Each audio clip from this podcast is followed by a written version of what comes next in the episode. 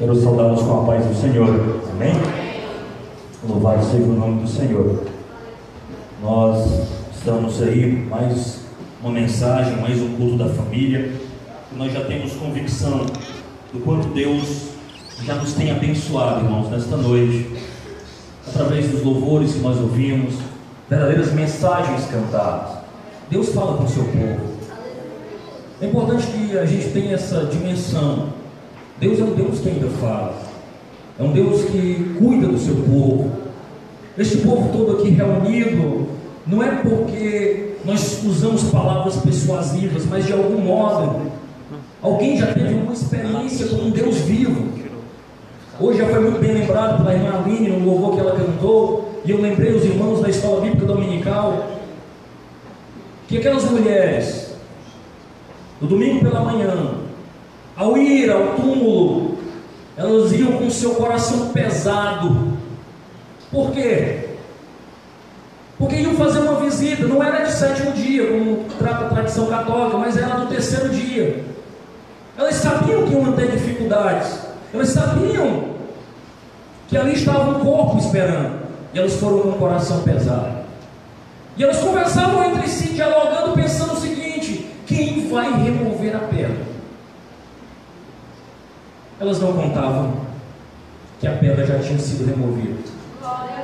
Que ali não havia um defunto, mas havia um Cristo vivo, louvado seja o nome do Senhor. Eu não canso de repetir uma canção que eu ouvi na voz de Fátima Marinette, onde diz assim: Em Samaria há ossos de Acabe, na Babilônia de Nabucodonosor, há ossos de todos os reis da terra, só não há ossos de Jesus meu Salvador, o meu Cristo está vivo, ele vive, ele ressuscitou. As forças da morte não puderam segurar. Nós estamos aqui, irmãos, reunidos, adorando, não um morto, mas um Cristo vivo, louvado seja o nome do Senhor. Um Cristo que vive e reina para sempre, louvado seja o nome do Senhor. E é preciso que nós entendamos e estejamos atentos para esta verdade, que esta verdade é o fato do nosso Cristo não ter sido vencido pela morte, mas ter ressurgido, que nós temos esperança de perdão de pecados e esperança da sua vinda para que moremos com Ele gloriosamente, graciosamente e eternamente. Louvado seja o nome do Senhor. Nesse espírito, nesse clima de adoração, eu quero que você mantenha os seus ouvidos abertos o seu coração aberto para ouvir a palavra do Senhor. Eu fico muito tranquilo nesta noite diante dessa multidão de pregar, porque eu não estou falando de mim mesmo. Se eu fosse contar a minha história, se eu fosse falar sobre a minha vida, eu temeria. Mas o que eu vou falar é da vida do Senhor, da minha vida, que transformou a meu modo de viver, o modo de eu encarar as coisas.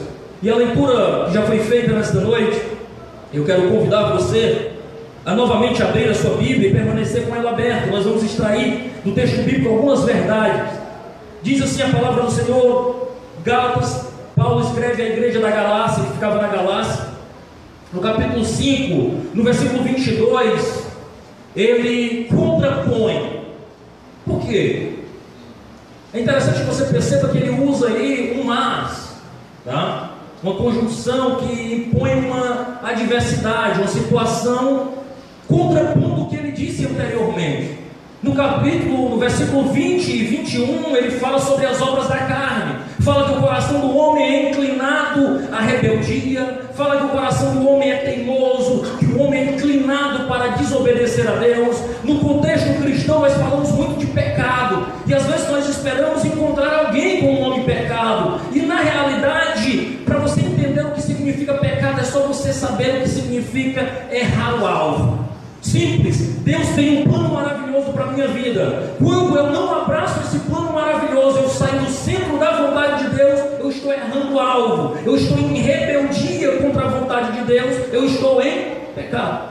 Agora, Paulo cita várias obras que a minha carne deseja fazer, mas ele pega e contrapõe diz assim: Mas, no entanto, todavia, se você for dominado pelo Espírito Santo de Deus, Diz o apóstolo Paulo, e leamos, leamos no versículo 22, o fruto do Espírito, ou seja, há um Espírito em nós que frutifica postura posturas diferentes, aspectos diferentes. E ele completa dizendo o seguinte: é amor, gozo, como já foi dito em outras versões, diz alegria, paz, longanimidade. Às vezes, o que significa isso? É uma pessoa tardia em mirar.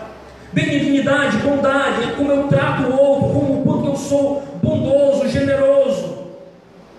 Fé, em algumas versões diz fidelidade, mansidão, temperança, em outras versões também diz domínio próprio.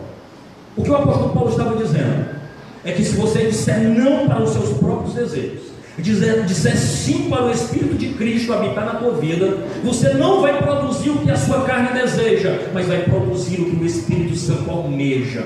Louvado seja o nome do Senhor. E é importante que eu lhe diga que nós iniciamos uma série de mensagens. Eu fiz uma introdução em janeiro, fevereiro, nós falamos sobre amor. É, março nós falamos sobre alegria e hoje nós estamos dando continuidade à quarta mensagem dessa série, que é falando sobre paz. É o fruto do Espírito. Eu gosto de pensar e quero ser didático aqui, mostrando para você que você pense numa laranja com seus gomos, numa tangerina, se você preferir. E cada um daqueles gomozinhos é um aspecto do Espírito em mim e em você.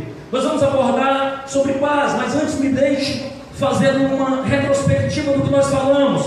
São nove frutos, são nove gomos deste fruto. Alguém diz frutos, outros dizem fruto, no singular ou no plural, nós não vamos aqui brigar por esta questão, mas eu quero lhe dizer que os primeiros três, quem são eles? Alegria, amor, paz, eles falam sobre aspectos internos, é a saúde interior, é como eu amo, é como eu sinto alegria, é como eu tenho paz, e como isso reflete na vida das pessoas que estão ao meu redor. Mas existem mais três que refletem os aspectos externos. Nós ainda vamos ver que é ser longânimo, que é ser benigno, que é ser bom. E por último, os últimos três falam sobre aspectos de relacionamento, devocionais, fé, mansidão e domínio próprio. Hoje nós vamos fechar essa primeira tríade que fala sobre a saúde interior do homem, da mulher, da criança, do jovem, do adolescente que abraçou a fé em Cristo e disse: Espírito Santo, conduz a minha vida. É o fruto do Espírito em nós, e Ele estando em nós, Ele nos molda pela Sua vontade. O Espírito Santo morando em nossos corações, agora nos dá vida, alegria, saúde e paz interior para lidarmos com as adversidades que nos servem. Nos faz perceber que, mesmo em meio às circunstâncias da vida, porque viver é arriscado, viver é arriscado. Mas sabemos dessa verdade nós temos paz em Cristo, porque nós sabemos que é uma vida que vale a pena ser vivida é uma vida para glorificar o nome do Senhor. E é isso que eu quero que você tenha certeza nesta noite. Primeiro eu quero fazer uma consideração histórica. No Antigo Testamento era comum nós tratarmos a palavra paz e ela é expressa com uma palavra shalom. Total que se você for voltar a, em Israel, muito provavelmente você vai ouvir com muita frequência esta palavra shalom, significando paz. E o contexto que esta palavra expressa, o significado desta palavra é a ausência de conflito. Ou seja, se eu não tenho conflito, eu estou em paz. A extensão bíblica, à medida que nós vamos analisando a Escritura, nós podemos perceber que pode ser mais amplo. Pode significar bem-estar do indivíduo, de grupos, de nações, pode significar prosperidade física e material. Estou em paz, eu estou de bem com a vida, eu estou alegre por aquilo que eu tenho, pelo aquilo que eu conquistei, eu estou em paz. O Novo Testamento ele já usa uma outra expressão, uma expressão grega chamada de eirene, deriva de eiro, que significa unir. Na realidade, essa expressão ela aponta para a obra de Cristo, onde Cristo, na realidade, veio para estabelecer a paz e pagar a dívida que eu e você tínhamos.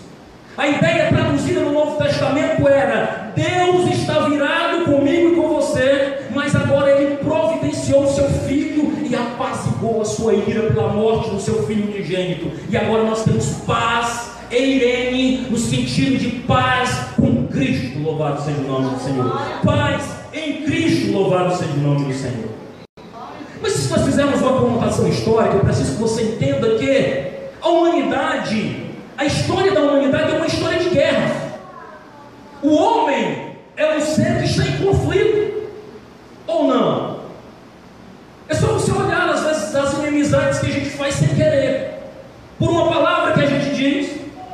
Olhar que a gente expressa. De repente já tem alguém que não gostou e já se fechou a cara para a gente. Ou você nunca entrou em conflito por uma simples palavra que você disse inoportunamente. E alguém já se irritou e já não gostou, e, aí você já entrou num conflito. E eu estou falando de uma esfera muito pessoal. Vamos trazer para dentro de casa, quem sabe os cônjuges. Ou é só lá na minha casa que de vez em quando a gente se desentende por uma palavra, ou por uma forma de expressão, ou por uma falta de comunicação? Na de vocês também? Pois é. É isso. Às vezes nós somos mal interpretados, às vezes não temos a comunicação devida, mas perder a paz que nós entendemos é muito fácil.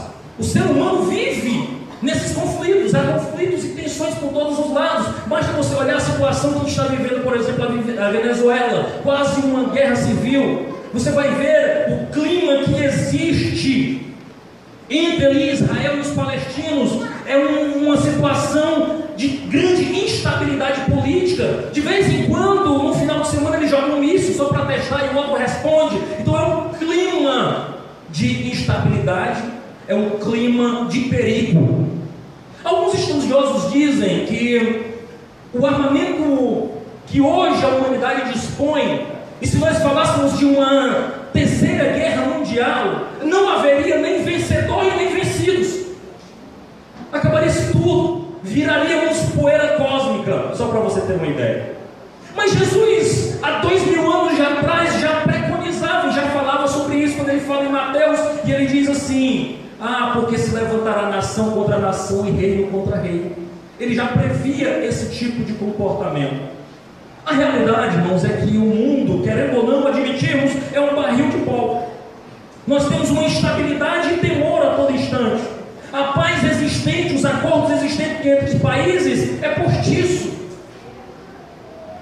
Há uma sensação de acordos de paz, mas todo o país investe em defesa, em armamento militar, estudos científicos buscando se armar e se proteger.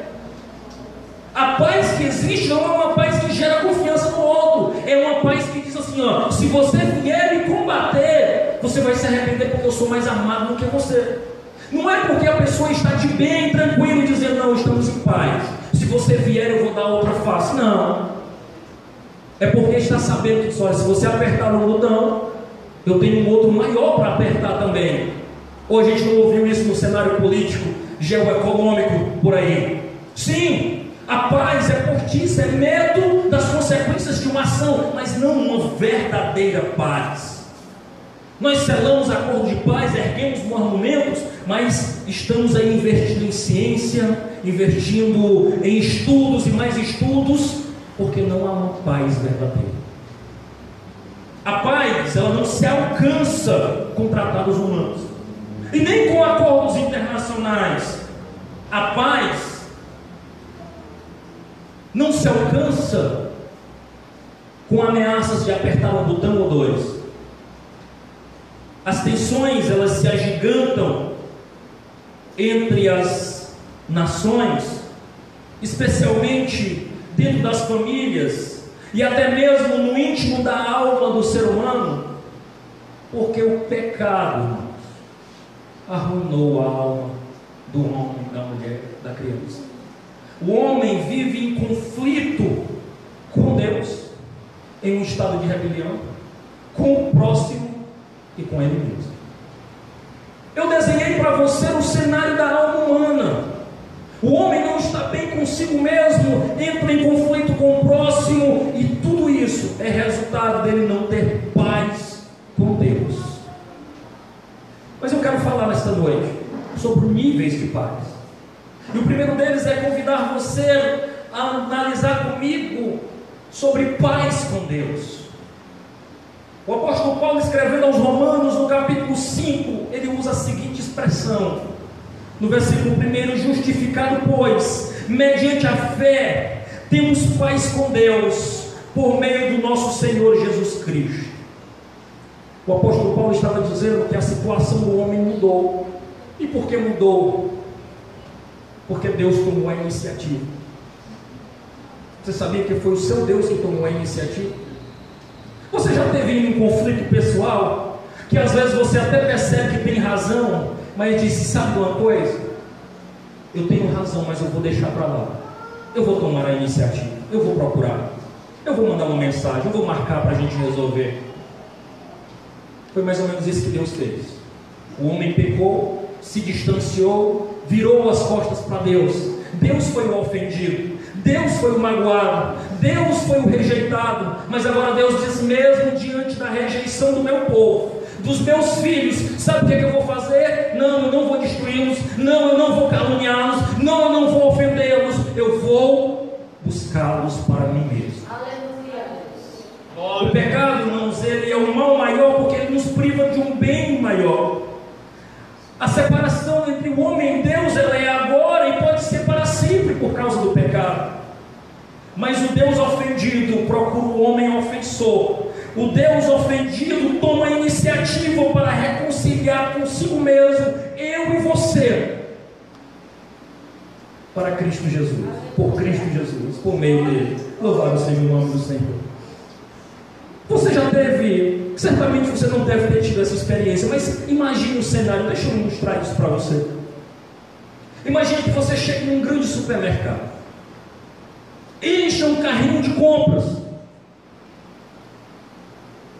leve até o caixa, põe todas as compras para o lado, elas estão ensaboladas, elas estão prontas e é a hora de você pagar. Imagine que agora você coloca a mão no bolso e percebe que a carteira não veio. Imagine ainda que a fila atrás está enorme, o povo com a paciência curta, porque brasileiro não tem paciência com fila. E agora a gente diz, é o dono do caixa, você usa uma ou outra expressão. Não, ele está pagando, é o dono do supermercado.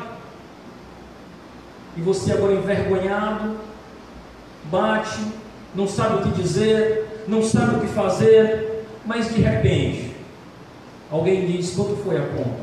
Foi tanto. Deixa que eu pago. E te livra da vergonha, da angústia, do desprezo. E agora você respira aliviado porque alguém teve misericórdia da tua alma pagou a tua dívida que você colocou a mão no bolso e não tinha condições de pagar. Agora transfira isso para o nosso plano com Deus. Era assim que você estava, numa grande fila, indo para a perdição eterna, sem ter, sem ter condições de aplacar a ira com Deus. E Deus olha para você e diz: Deixa que eu pago a conta. Eu pago com o sangue do meu filho. E a sua dívida agora está paga. E você agora pode ter paz com Deus mediante a fé em Cristo Jesus. Sabe o que ele sobrou para você? Só dizendo sim. Agora imagine que o, alguém que veio pagar a sua dívida diz Posso pagar? Eu tenho recurso. E você, mesmo envergonhado, com orgulho, diz: Não, não, não, não. Ele diz: Deixa que eu pago. Aí você acende e diz Pois pague.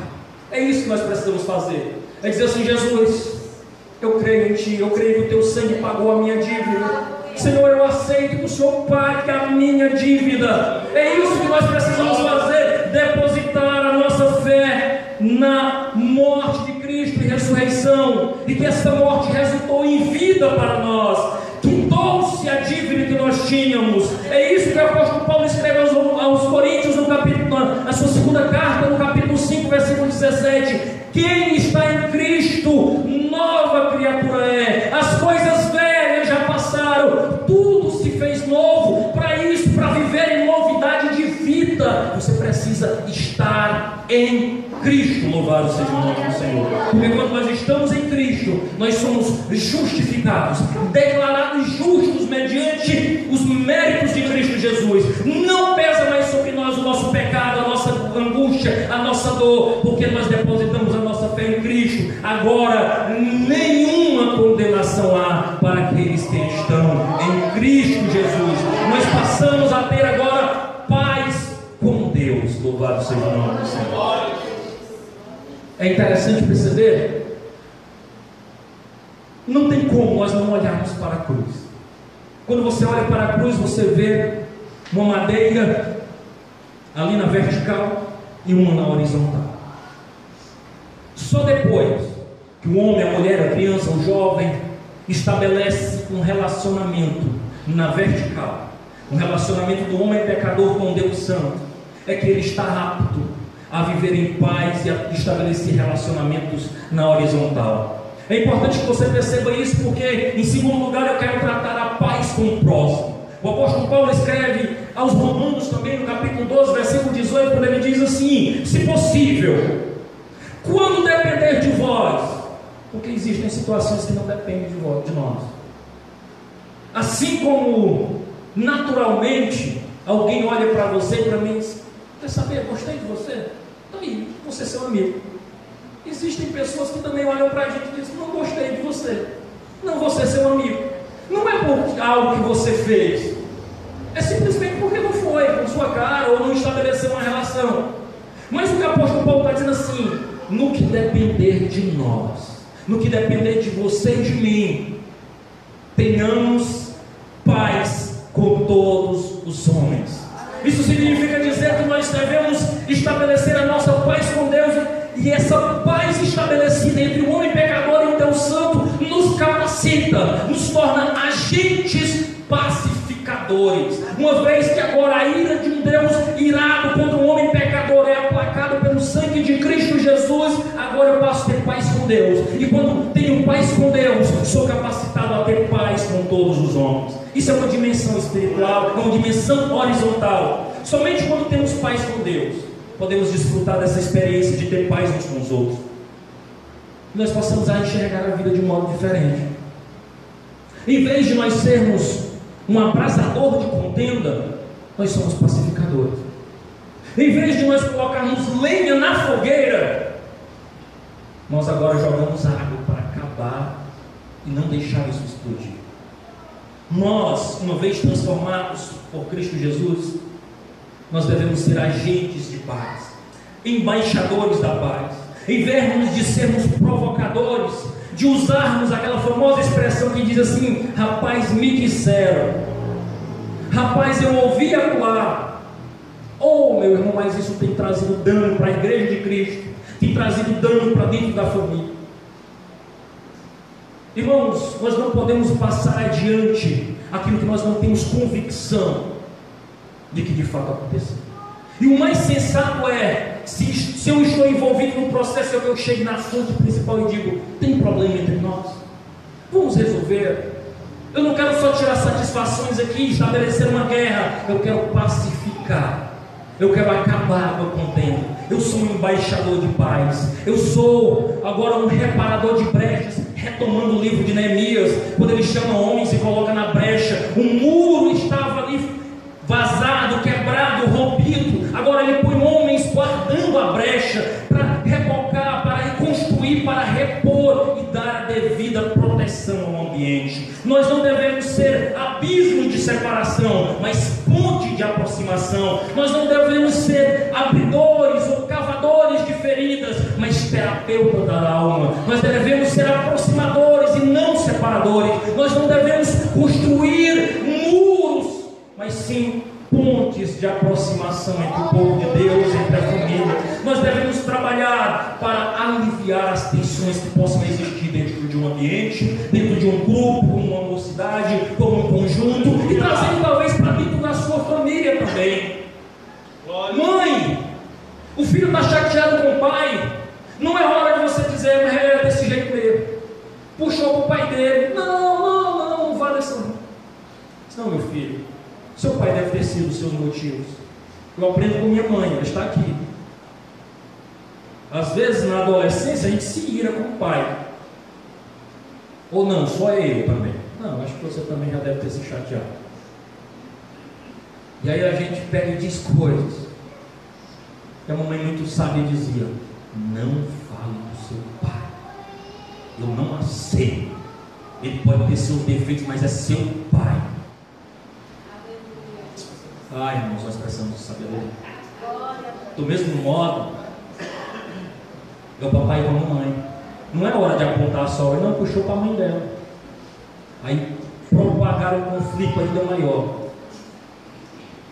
É hora de apaziguar e dizer, filhinho, nós vamos resolver isso. Não é assim. Não se ire com seu papai, não se ire com seu mamãe. Tente compreender, nós precisamos tratar a paz. Às vezes, nós queremos simplesmente dizer, irmãos, que é o inimigo que se levantou, porque é mais fácil espiritualizar caráter. Não é o espírito da confusão, quando eu devia tratar e criar vergonha e parar de ser confusento e linguarudo. Ah, não, é o espírito do adultério, eu deveria tampar os meus olhos, não ter conversas ilícitas com mulheres que não devo, nem com homens que não devo. Não é, ó. É o caráter que precisa ser tratado. É discernimento espiritual. Nós não podemos colocar culpa no diabo, em demônio, daquilo que é responsabilidade do coração do homem. Nós precisamos é do Espírito de Deus em nós para sermos pacificadores para gerenciarmos as crises dentro dos nossos lares. Nós não podemos simplesmente, ah, não, é o espírito de desunião. Que espírito de desunião? É você que e dizer, é verdade, eu estou errado mesmo. Me perdoe, minha irmã, meu irmão. Vamos viver em paz e para a glória de Cristo, nosso Salvador. Precisamos, irmãos, estabelecer esses princípios. Sabe por quê? Porque em vez de jogarmos uma pessoa contra outra, nós devemos ser pacificadores, devemos trabalhar pela preservação da unidade, devemos não guardar ressentimento, mas exercitar perdão. Provérbios 16, Provérbios 6, 16 ao 19, fala de um sentimento que há no coração de Deus. Olha o que, é que diz, eu fiz questão de trazer o texto, porque diz assim: há seis coisas que o Senhor odeia, e a sétima ele detesta: olhos altivos, língua mentirosa, mãos que derramam sangue inocente, coração que traça planos perversos, pés que se apressam para fazer o mal, a testemunha falsa que espalha mentira, e a sétima, aquele que provoca discórdia entre os irmãos. Ai, nós não podemos viver no meio do povo de Deus, nós não podemos viver no meio a nossa família em contenda, semeando. Olha o que Fulano disse: Não, mas Fulano é assim mesmo. É, também foi assim comigo. Não, esqueça isso e trate o problema. Tenhamos paz com os nossos irmãos. Louvado seja o nome do Senhor. Se quem espalha contenda entre os irmãos é algo que Deus abomina, a virtude que Deus mais aprecia é aquela que se assemelha a seu caráter, aquele que promove a paz entre os irmãos. Enquanto sua alma abomina o confusento, o seu caráter, os seus olhos estão voltados para aquele que aprecia e é pacificador, está tendo a contenda e ele traz uma palavra que coloca as coisas no lugar, que estabelece a paz. Louvado seja o nome do Senhor. Precisamos ver isso, irmãos. Precisamos refletir o caráter do nosso Senhor e Salvador Jesus Cristo. Estou caminhando para o terceiro ponto que diz paz com nós mesmos. A irmã Kelly muito bem citou no versículo que está lá em Filipenses 4, 6 e 7, que diz assim: E a paz de Deus, eu vou ler só o versículo 7, do capítulo 4 de Filipenses. E a paz de Deus, que excede todo entendimento, guardará o vosso coração e a vossa mente em Cristo Jesus. Nós, além de paz com Deus, paz com o próximo, precisamos de paz conosco, com, conosco, com nós mesmos.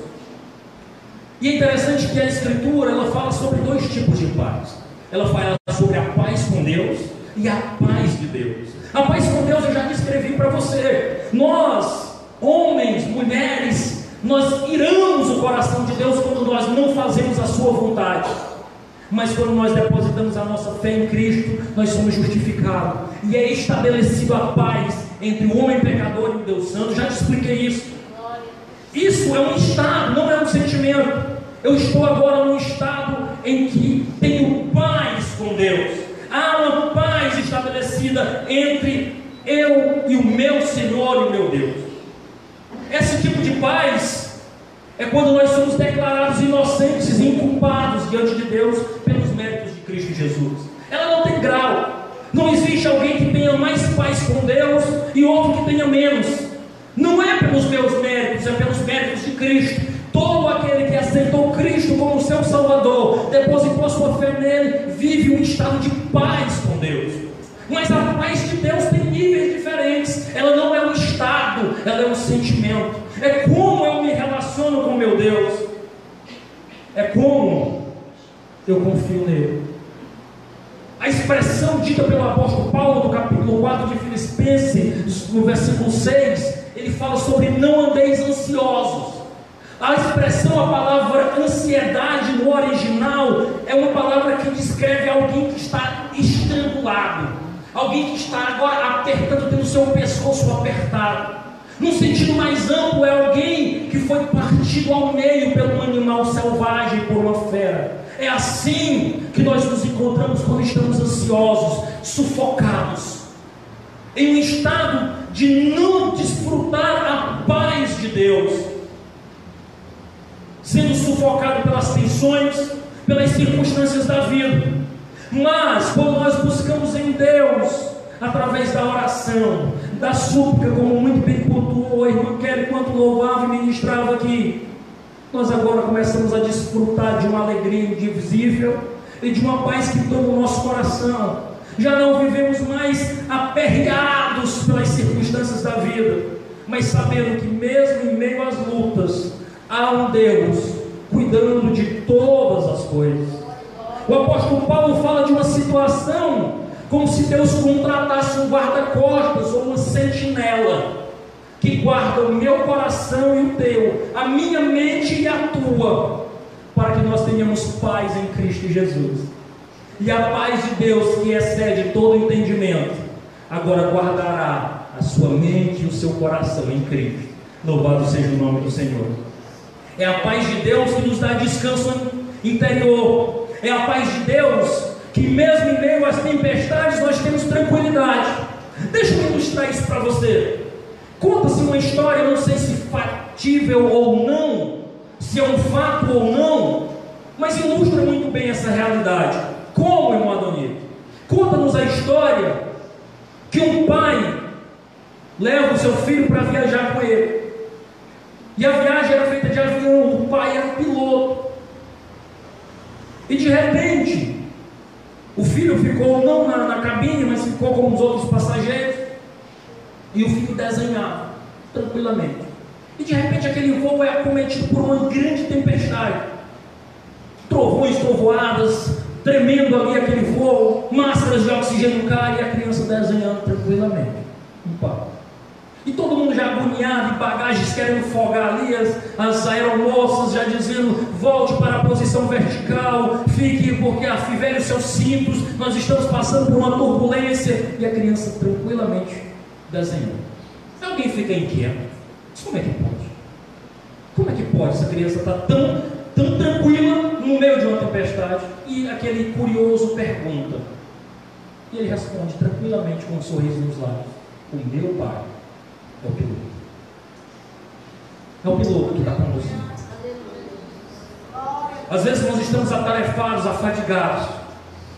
Mas saiba, o piloto que conduz a nossa embarcação, o nosso voo, o nosso destino, ele tem o controle de todas as É esta paz com Deus, essa paz que, que gera a paz de Deus nos nossos corações, louvado seja o nome do Senhor. Jesus é a nossa paz, é Ele que nos dá a alegria para vivermos, para desfrutarmos dessa paz indizível com Ele. Essa paz não é simplesmente a presença de coisas boas, nem a ausência de coisas ruins. Essa paz é o governo de Cristo Jesus sobre as nossas vidas. Louvado seja o nome do Senhor. Essa paz ela coexiste com a dor. Essa paz ela está presente mesmo em meio às tempestades. Ela nos sustenta nos vales escuros e nos consola no choro mais amargo. Você tem essa paz? Você desfruta dessa tranquilidade de saber que, mesmo quando as circunstâncias ao seu redor parecem desabar, você tem confiança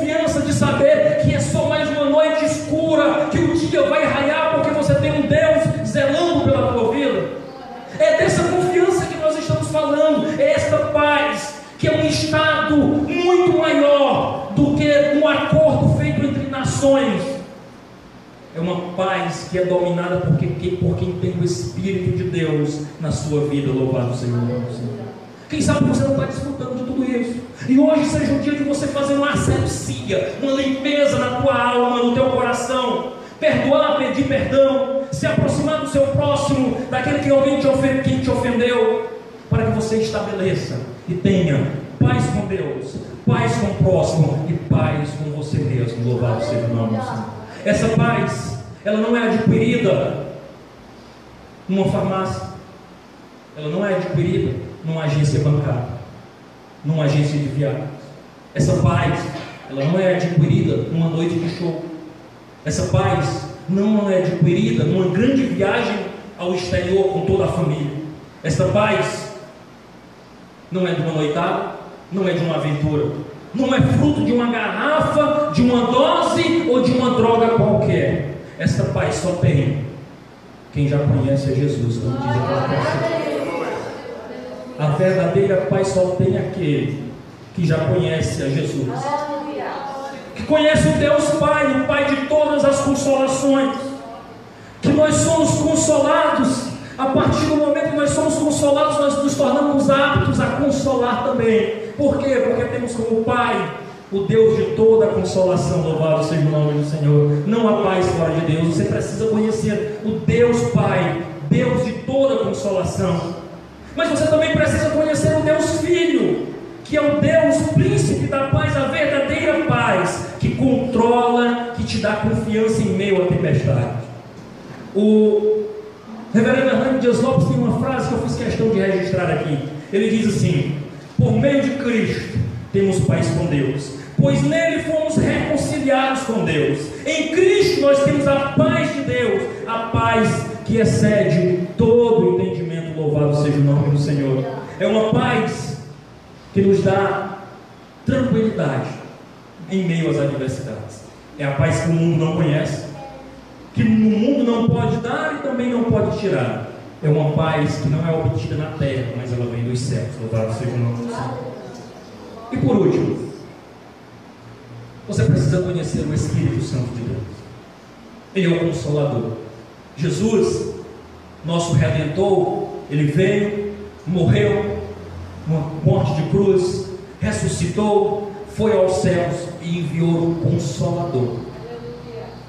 É esse consolador que nos guia, que nos guarda, que nos ajuda em meio às circunstâncias dolorosas da vida. É o melhor amigo, é o Espírito do Senhor, o Espírito da verdade que o mundo não entende.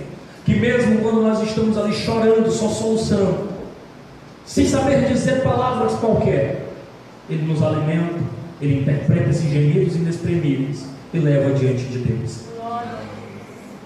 É esse Jesus que nós estamos falando. É um consolo que não vem de, da terra, mas vem de cima, do alto. Não é, não é uma paz fruto de ajuda, mas é uma paz fruto de ajuda do alto, seja o nome do Senhor. Eu quero concluir dizendo o seguinte: Paulo escrevendo aos Colossenses, ele diz: Seja a paz de Deus, o árbitro em vosso coração, a qual também foste chamados em um só corpo, sede agradecido.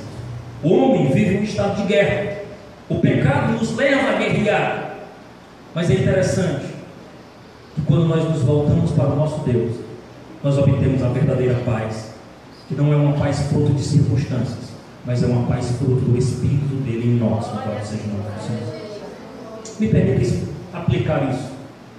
Esta palavra não é uma palavra a quem está distante, apesar de nós estarmos transmitindo pelas redes sociais. É uma palavra aos presentes. E eu quero aplicar do seguinte modo: o Espírito Santo em nós, paz com Deus, através do sacrifício de Cristo Jesus, ele nos leva e nos impulsiona a buscar a paz de Deus. É a paz que em meio às tempestades nós estamos tranquilos. A paz com Deus e a paz de Deus, ela custou um preço alto. Eu vi uma frase nas redes sociais dizendo que o sacrifício de Cristo, a Páscoa, não cheira a chocolate, não tem sabor de chocolate. E é verdade, ela cheira a sangue, tem sabor de sangue. Foi assim que Cristo pagou a minha e a sua dívida. Nós éramos inimigos, fomos feitos amigos pelo sacrifício de Jesus. Jesus morreu pelos nossos pecados e ressuscitou para a nossa justificação.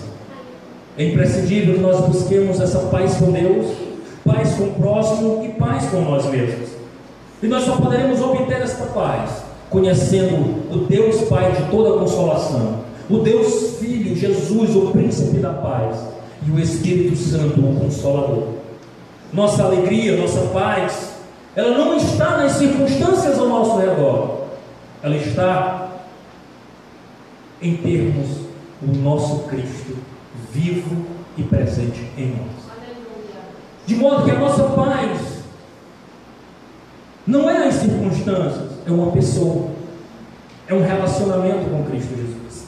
E por último, encerro dizendo uma frase que, tenho, que eu ouvi por aproximadamente cinco anos, um dos últimos pastores que eu tive a oportunidade de conviver e trabalhar com ele.